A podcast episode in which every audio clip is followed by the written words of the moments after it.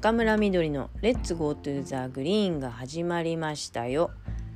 Let's go to the GREEN は毎週水曜日に10分程度お送りしております。はい、えー、今日は12月8日、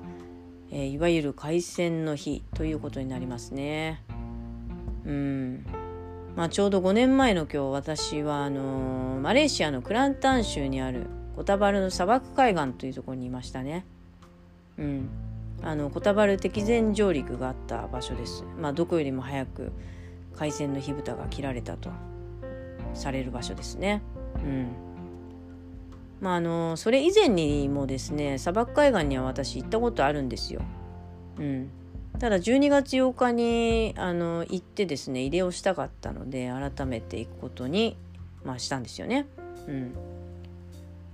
であのー、まあもともとねもうイギリス軍がその占領してましたからあのそういう時の戦績なんかも未だにあの残ってますね。まあ、例えば統治下とか、まあ、イギリス軍がその日本軍を待ち構えるにあたってたくさん作ったと言われてるんですけれども、まあ、そういう統治下なんかも、えー、まあ道路の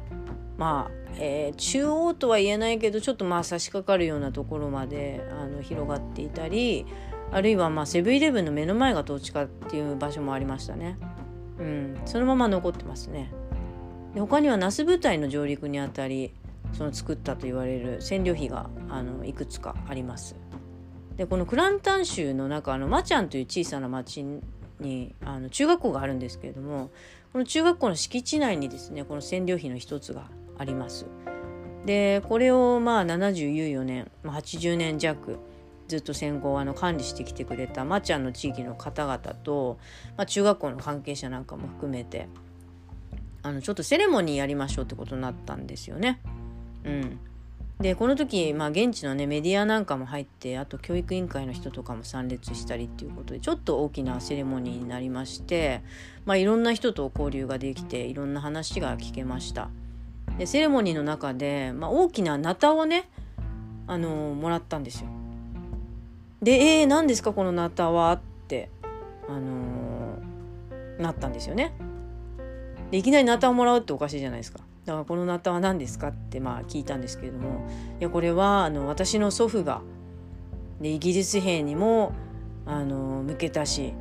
日本兵にも向けたしそしてある日気づいたら、まあ、自分の首元にも向けたんだと言っていたナタですって言ってあの差し出されたんですけれどもえーってなるじゃないですか。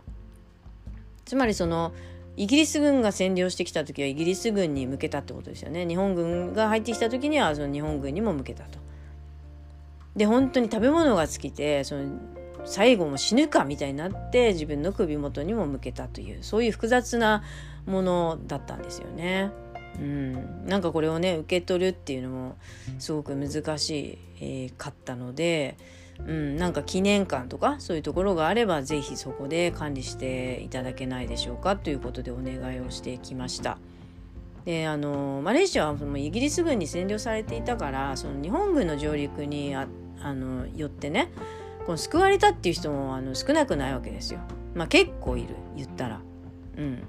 ででももちろんひどい目に遭ったという人もいるわけですよたくさん。うん、であのーまあその救われたっていう人の根源っていうのはまあ日本兵のおかげでそのマレーシアそのものはま独立を果たせたんだっていうところに結構あの重きを置いてますね。で山下将軍は素晴らしい人だったっていう人ももちろんあのいます。で一方でそのイギリス兵にもね日本兵にも家を荒らされたと。とにかく食料をも全部奪われたって言ってる人はまあ相当数いるわけですよ。でこれはえーと、日本兵のおかげでマレーは、まあ、独立を果たせたって言ってる人の中にももちろんその過程では日本兵はね食料も何もないからもうそういう食料を奪われたっていう人は多かったんだよっていう話をしてるぐらい、まあ、実害としてそういうものがあったということですね。だからまあそのうん考えちゃいますよね。あのこうコタバルのね砂漠海岸で敵前上陸をしたその日本兵を想像したりあるいはその統治下の中から日本兵を撃ち殺そうと待ち構えているイギリス兵を想像したりとか、まあ、あるいはそのそこに住む人々がね日本兵にもイギリス兵にも怯えて隠れて生活をしていたと思うとやっぱりねその白とかね黒とか普遍的なね物差しでは何も測れない。まあそういうものとなんか向き合わざるを得なかったわけですね現地行ったら。うん、で胸がね苦しいとか思いが詰まるとかあのー、なんかそういうねありきたりの表現ではとにかくできない。うん、というのがまあ感想でしたね。なんていうのかなだしうんそのなんだろう傷つけられたというおばあさんを持つお孫さんの話は、まあ、歴史はねとにかく変えられないんだと。で祖母が、まあ、傷つけられたことは私は許せないと。で今が良ければいいとも全然思えないよっていう話をされたんですよ結構厳しい話をされたんですよ。でも最後しかし、まあ、これからはイギリスとも日本とも仲良くしていきたいと、まあ、言ってくれたんですよね。まあ最後のねそのあの言葉は社交辞令だなと思ったんですけれどもうんなんかね仲良くしていきたいと言ってくれたその一言に対して簡単にね「いやありがとうこれからもよろしくね」とかって言えないじゃないですか。うん、だからすごくまあ本当にまあその場でね考えてうんでも先にそのおばあさんに会って謝罪したいですとお願いしたんですよ。そしたらまあおばあさんはもう亡くなっているよっていうことだったのでいや無念ですよね本当に何もできない。うん、でもまあその何もできなくて申し訳ないと言ったらまあこの人はうんいやおばあさんはねあのあなたの一言で救われたと思いますと。もうずっとこのことを必要に恨んでいたからと、うん、だから今ようやく安心したんじゃないかなって言ってくれたんですよね。いやむしろこっちが救われるっていう話ですよ。うん、で私は何かの代表とかそういう話じゃないですよ。あのたまたまそこに行った一人でで私は私の感情に正直でありたいだけで、うん、なんかそういう交流の中であの完結はできないけれども、うん、なんか思いをね一つクリアにしたり、まあ、整理整頓したりっていうことがやっぱり現場に行くとできるなって、思いますそしてモヤモヤもね増えるわけですけどでもこのモヤモヤに向かってねまた今度クリアになる機会を作ればいいという繰り返しではないでしょうかといったところですね。うん、だからでも本当にそういうまああの逆にね自分の家族が傷つけられたらどんな気持ちだろうかと考えることとかってまあすごく、うん、大事なことですよね。うん、そうだと思うんですよ。でなんかねそのまあ私はずっとその右翼のね活動を続けてきた中で、まあ、戦後 YP 体制ヤルタ・ポツダム体制からの脱却とかまあ、自虐士官からの脱却っていうことを常々、まあ、聞かされて聞いて言ってきたわけですよ。うん、でもしかし今本当完全にねアメリカの古文で、まあ、自分自身もなければ主権もないわけですよ。うん、でいわゆるアメリカの弱体化政策が完全に成功しているというものを今リアルで見ている。うん、なんでかな？何が原因なのかなって考えるとうんやっぱりね「古事記伝」を書いた本居宣長が言う「ものの哀れ」ですよねこれがない。うん、であの触れてみて聞いてもうふつふつとね心の底から湧き出るようなこの感情っていうものでそこからいたす思想っていうものがまあないわけですよね。